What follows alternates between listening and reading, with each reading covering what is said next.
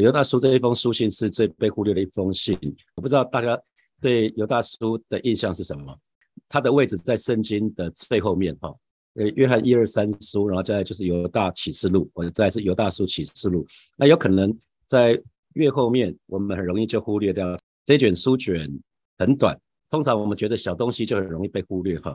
这一次在那个呃两个书快要结束的时候，就想说，那接下来要要带弟兄姐妹成跟什么？成说带大家成跟这一卷哈，因为这这一卷被容易忽略。我们都喜欢大是吗？树大就是美。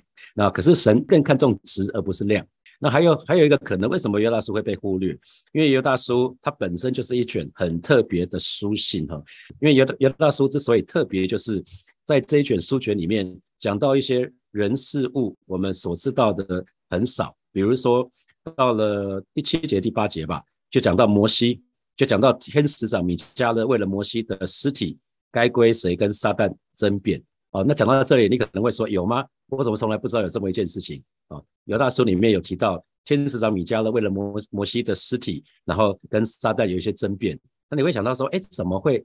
怎么犹大犹大书里面真的有这样讲吗？圣经里面真的有这么讲吗？为什么从来圣经读完这么多遍，从来没有看到这件事情啊？因为人是这样子，你只要没有兴趣的，很容易被你忽略啊。所以呃，圣经里面讲到摩西死了，而且说摩西死了，可是没有人知道在什么地方，所以死后会发生什么，更没有人知道啊。所以这件事，摩西的尸体葬在哪里，好像跟我们没什么关系。所以有的时候我们会觉得，我们不想知道，也不需要知道。啊，所以犹大书里面就讲到类似像这样子，里面讲到巴兰啊，讲到可拉啊。那巴兰我们知道，我们对巴兰的女子可能比更熟悉一点啊，对巴兰的女子可能更熟悉一点。那可拉我们知道是可拉党，所以对神的儿女来看来看的话，常跟弟兄姐妹说不要偏食啊，不要偏食。就既然犹大书被放在圣经的里面，我们。如果不好好读它的话，就很可能忽略很重要的事情，因为我们需要被神的知识充满我们，我们我们需要容，我们需要被认识神的知识充满我们，所以圣经里面的每一件事情，其实神的儿女都需要知道啊。那我们从另外一个角度来看，是那犹大怎么会知道这些事情呢？他是从哪里知道就摩西的尸体这件事？因为圣经旧约里面没有写嘛。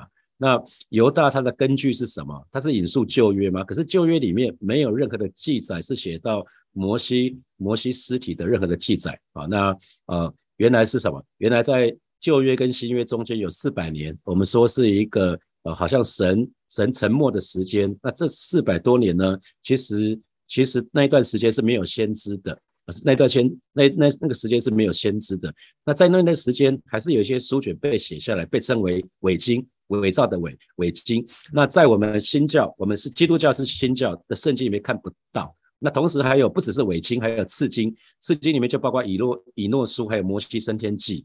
然后犹大犹大书所引用的这个摩西这个部分，就是从摩西升天记来说的哈。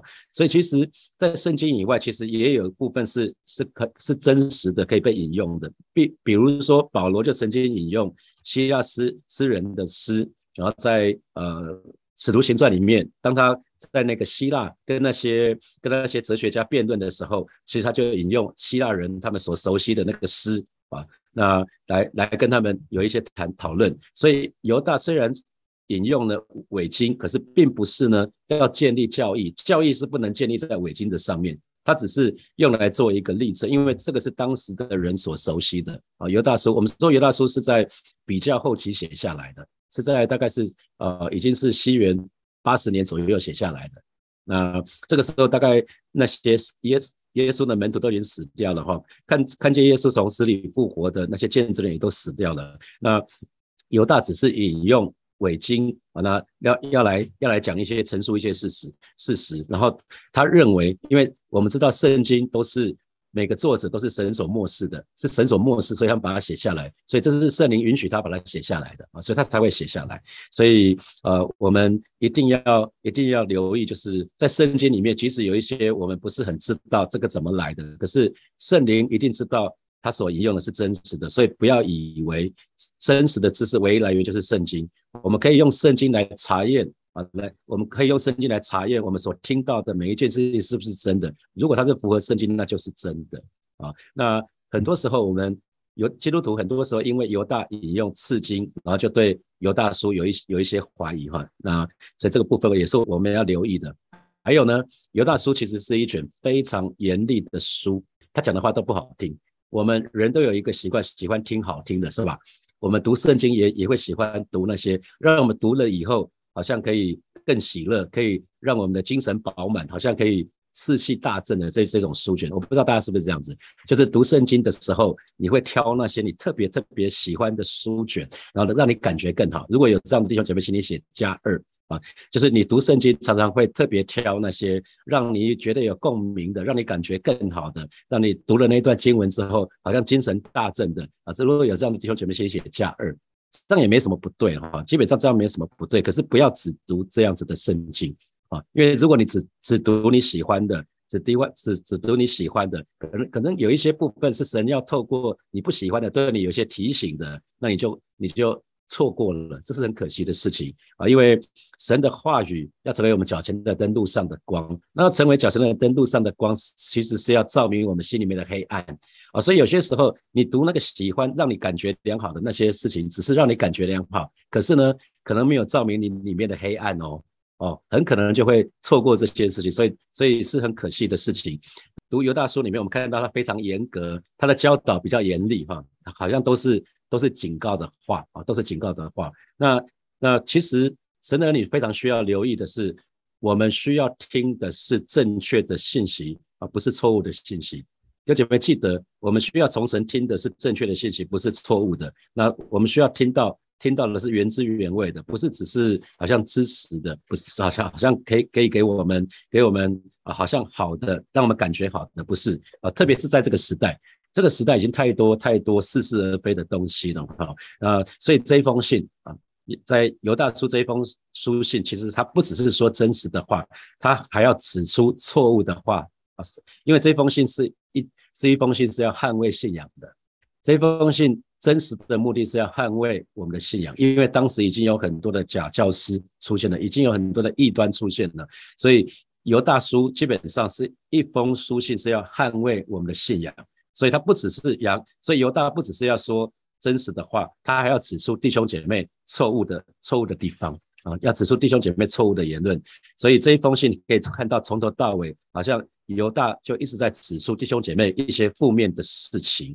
所以今天很多时候啊，世人都以宽容啊，宽容好像这个宽容是好的啊，宽容的确是好的。那我们都很怕对别人说你错了，因为啊，当说你错的时候，基本上会有一个很大的压力、很大的张力，或许我会冒犯人啊。那很多时候我们都想要成为赢家，好像每个人最好都有，通通有奖，这个最好。那可是，可是这样子会很可怕。比如说，比如说，蛮多现在已经蛮多时候，因为折中的关系，我们不，特别是在美国，特别是在欧洲，他们认为蛮多的基督徒，他们说条条大路通罗马。呃，每一条道路最终都通往上帝，所以信什么叫没关系，心诚则灵。很多基督徒也这样认为。那这个这个有问题啊，因为在约福音讲的很清楚，耶稣说：“我就是道路、真理跟生命，我就是唯一的道路。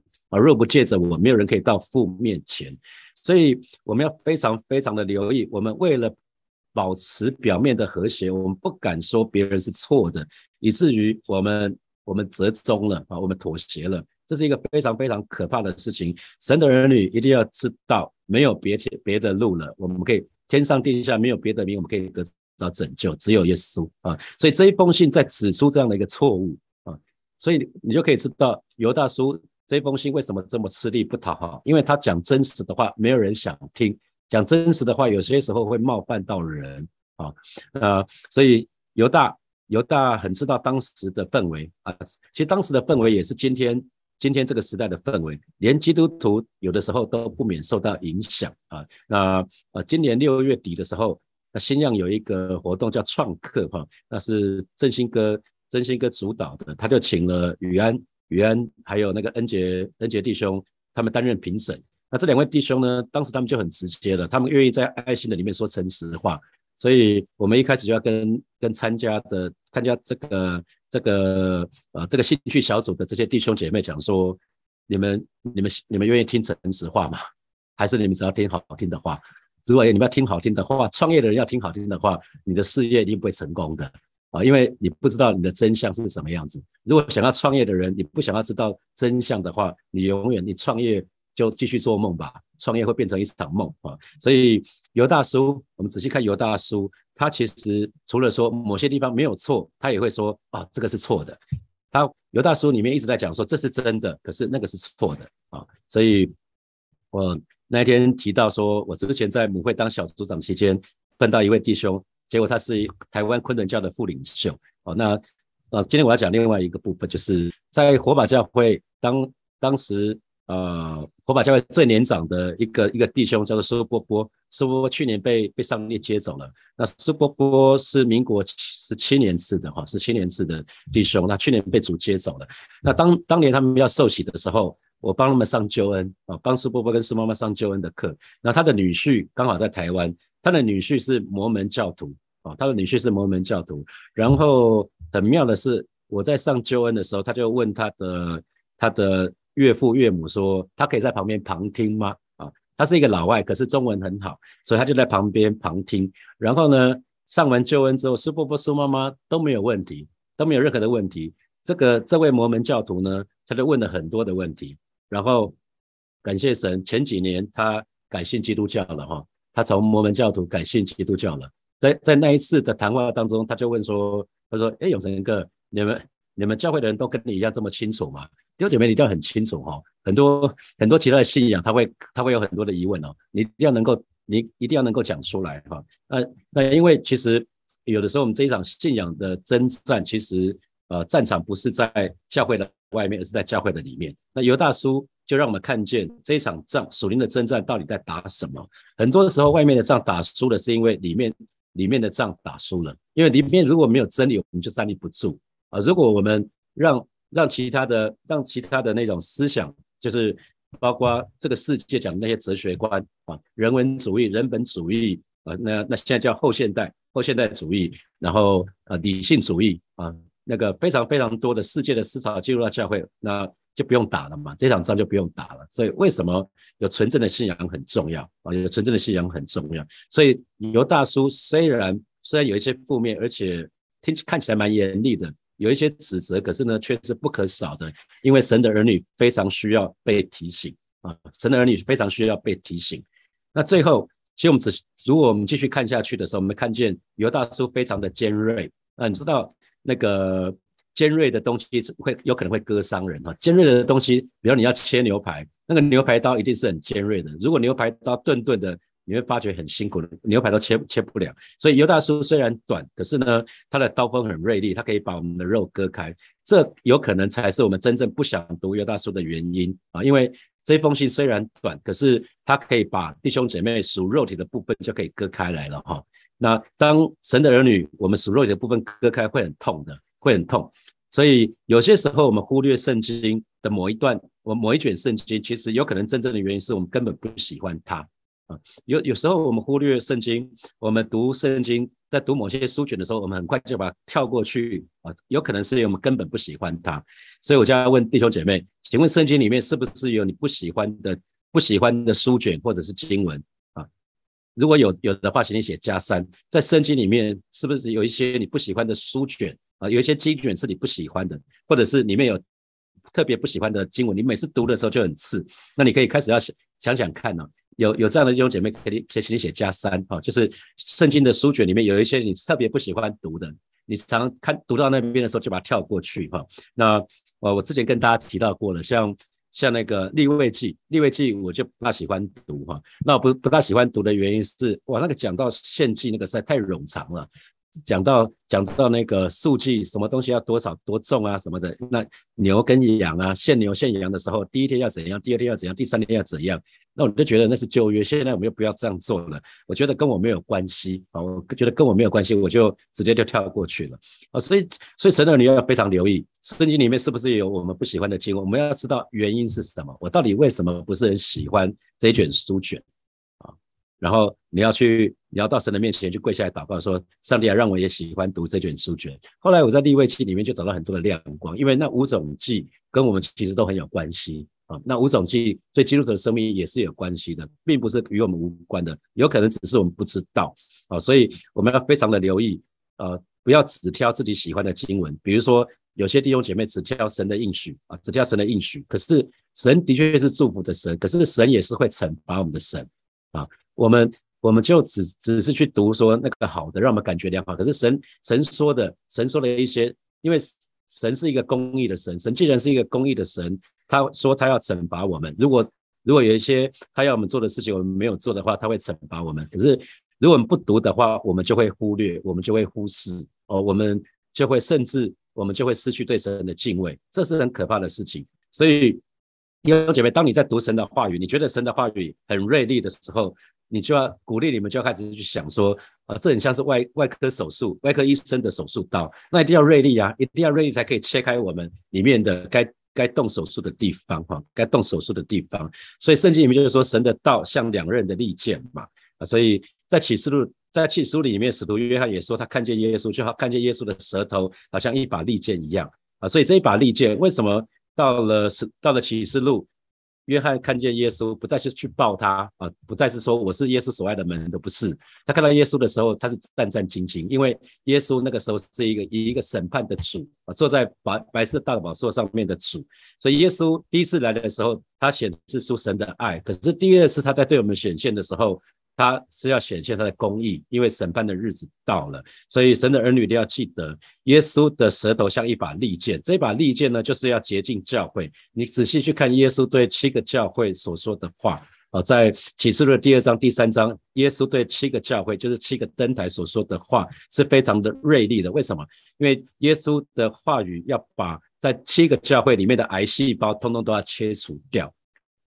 基督徒，基督徒在需要在教会里面，他的灵命可以成长。那如果教会本身就已经被世俗化了，那这个这时候这个教会的功能就没有办法发挥了。所以耶稣要用他的话语洁净教会，把教会的癌细胞切掉啊！所以弟兄姐妹记得，我们说我们昨天是昨天的经文说，我们是被招的，我们是蒙爱的，我们是蒙保守的，我们被呼召是要过危险的生活的，因为这个世界。这个世界的王是撒旦，撒旦是世界的王，所以我们住的这个世界是属于撒旦的，撒旦是我们的敌人，所以我们住的世界是我们敌人占领的地方。那我们是属神的，那可是全世界又是握在那二者的手下，所以外在的危险是逼迫啊，比如说在在回教世界。在回教世界的国家，或者共产党世界的基督徒，他们是受到逼迫的啊，外在的危险，外在的危险啊。可是外外在的危险基本上只会让教会更加强壮。我们看到中国在文化大革命的时代，有几千万人信主啊。特别每一次遇到教会遇到逼迫的时候呢，教会就成长啊。所以在初代教会，当那个呃罗马帝国逼迫基督徒的时候，那当时的基督徒就大成长啊，基基督徒就经历大复兴。我们看到土耳其。在小小亚细亚那个地方，有非常多的人住到地底下的洞穴去了哈，所以教会不会被外外部的压力所摧毁啊。那不管我们可以看得到，不管在以前，不管在现在，每一次教会面对面对外部的危险的时候，教会就成长啊，教会就面对成长啊，那就这成长。可是面对里面的压力的时候呢，教会却可能毁灭，因为呃腐败是从里而外。那犹大书关切的重点就在这里。教会里面不要腐败啊！那魔鬼很知道逼迫教会，如果是从外部逼迫教会，教会反而会成长。所以魔鬼现在开始一直用什么从内部来破坏基督徒的平安喜乐。我们说盗贼来是要偷窃、杀害、毁坏，所以撒旦很知道，他从教会的内部去夺取基督徒的平安喜乐，还有那个爱的团契。啊，所以我们就要非常留意，我们信主了，可是有可能，有可能在基督徒里面却有两种两种危机，一个就像当时的法利赛人一样，他们太严苛了，他们信主了，可是很严苛，他们心胸又很狭窄，这个也不行，那个也不行，所以他们可能敬畏神，可是当他们的敬畏神变成一种恐惧了，敬畏神如果变成恐惧的话，就会发展成为律法主义，那律法主义会把教会勒死。神的荣耀会会离开教会。如果是律法主义的话，律法主义会让教会变成一言堂。表面上大家很听话，可是里面大家的关系是死的。那可是有另外一种危机，就是教会都不管，太宽松了啊。那这会变成纵欲主义，只要我喜欢，有什么不可以啊？我们认为这个事情 that's OK，没问题的。我们对弟兄姐妹要宽容，不能指出他们的错误。那当我们当我们认为什么都可以的时候，我们就会冒犯神，因为我们对神，我们失去对神的敬畏。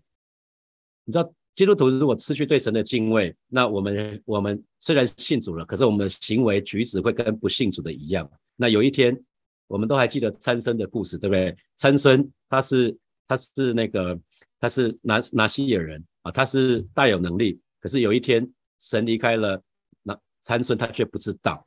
所以当教会是是什么都可以的时候，不去管弟兄姐妹啊，就是有一些有一些。呃，真的是不讨神喜悦的事情。如果都不讲的话，那教会很容易就会失去对神的敬畏，那神的能力就会慢慢的离开教会，都不是马上，是逐渐的离开啊。那有一天，如果教会对这些只要我喜欢有什么不可以的这种纵欲主义也不管的话，有一天教会就会跟参孙一样，就会不知道上帝已经慢慢的离开我，离离开我们却不知道。好，接下来我们约时间来默想这几个题目哈。第一题是，请问你会？你会习惯的，你是不是会习惯的喜欢大而忽略小的事情？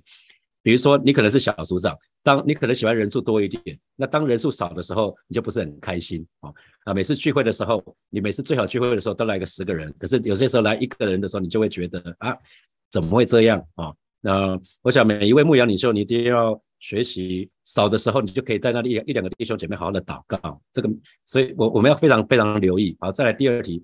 假如你对一件事情所知不多，你你有可能会不大有兴趣，你认同吗？请问有哪些议题是你毫无兴趣的啊？比如说你对对政治议题没有没有没有兴趣的话，你大概就不会去看政论节目。相反的，你看政治节目，通常是你对你对政治充满了兴趣哈。那好，在第三题，请问你读经的时候，是不是希望读了以后感觉更好，或者是能够充满喜乐，或者是能够振奋你的心？好，第四题啊，最后一题就是，请问整卷圣经里面是不是有你不喜欢的经文或者是经卷？为什么？好，现在是六点四十四分，我们到六点五十四分的时候，我们再一起来祷告。好，弟兄姐妹要一起来祷告。我们首先要向神祷告，让我们可以在爱心里面说诚实话啊。对于一些错误的言论，对神有一些错误的，如果跟圣经不一样的，我们还是需要讲哈。可是要有智慧，在这个部分同时要有智慧，要看时间、看地点，你不要当场造成别人的觉得好像被被羞辱啊。就就这个这部分要要要要特别留意。可是我们的确是需要在爱心里面说诚实的话。那特别是领袖，如果在小组里面有些弟兄姐妹的发言，其实已经是跟神的话语不一样了。那如果里面有很多粗信的，如果 A A 弟兄说错话了，然后那那他跟信仰很明显是不一样的，可能还是需要在在小组聚会的当中还是要讲出来，因为其他弟兄如果你不说的话，他们可能以为那是真的啊啊！可是你在讲的时候，那个要很委婉，语气要是对的啊。我觉得说说。话需要有智慧啊，需要什么？需要时知道时间、地点，那个时机对不对？好，我们就一起开口来祷告，让我们可以在爱心的里面说诚实话。我们一起开口来祷告，是吧？谢谢你，今天早晨我们来到你面前向你来祷告，是吧？我们就向你来祷告，让我们可以在爱心的里面说诚实话，让我们有智慧，让我们有勇气，让我们有平安啊！面对啊弟兄姐妹或是我们的家人啊，或许对圣经啊，或许对你有错误的一些看法或者是言论，就是来帮助我们，让我们。让我们可以有智慧，知道这是不是正确的时间跟地点。我们可以在爱心的里面说诚实话，让我们可以指出他们错误的地方，同时教导他们正确的、正确的观点。啊，求主亲自来保守恩待我们，让每一位神的儿女，我们都可以捍卫我们的信仰。谢谢主，谢谢主，赞美你，赞美你。我们继续来祷告，我们向神来祷告，就是让我们对神的话是有胃口的，让我们不挑食，让我们也不偏食。我们继续开口。开口来祷告，主啊，谢谢你，今天早晨我们要再一次来到你面前向你来祷告，求神打开我们属灵的胃口，让我们对你的话语是有胃口的，让我们对每一卷圣经的经卷啊都是有兴趣的，主啊，让我们不偏食，让我们也不挑食啊，求神来帮助我们啊，是主啊，让我们在读每一卷圣经经卷的当中都可以有那个亮光啊，圣灵充满我们啊，圣灵，请你打开我们属灵的眼睛，让我们可以在读每一卷圣经经卷的时候都可以得着那那属属天的。属天的粮食啊，求神亲自保守恩待我们，是吧？谢谢你，赞美你。我们最后我们做一个祷告，我们祷告在接下来这两个礼拜的当中，在犹大书成根的期间，我们祷告这卷书卷可以好像外科医生的手术刀一样，可以除去整火把教会的癌细胞，让火把教会是一个合神心的教会，让我们这个人也是一个合神心的人啊！我们去开口为自己也为教会来祷告，是吧？谢谢你。接下来这半个月的当中，我们要成根犹大叔。求神来保守帮助我们，让这卷书卷虽然这卷书卷很短，主要让这卷书卷可以好像外科医生的手术刀啊，可以除去我把教会的一切的那些不合神心意的东西啊。求神帮助我们，让神的儿女再一次把我们的焦点对准对准你，挪去挪去在教会里面有些似是非的那些思想价值观，通通的挪去，让我把教会是合你心意的，也让每一位在火把教会的弟兄姐妹。我们都是合你心意的带领我们，谢谢主，谢谢主，赞美你啊！亲爱的耶稣，谢谢你。今天早晨我们再一次快乐欢喜到你面前来敬拜你。约大叔虽然短啊，约大叔虽然好像好像常常被我们忽略，主要帮助我们。帮助我们可以在接下来的这半个月有大叔成根的期间，让这卷书卷可以为我们效力，可以为每一位神的儿女效力，让我们可以从这个当中可以得到提醒。哦，是主啊，谢谢你啊！这里这幕后的日子到了，主要帮助我们可以谨守警醒，让每一个神的儿女都可以合你心意，让火把教会可以合你心意。谢谢主，奉耶稣基督的名祷告，阿门，阿门。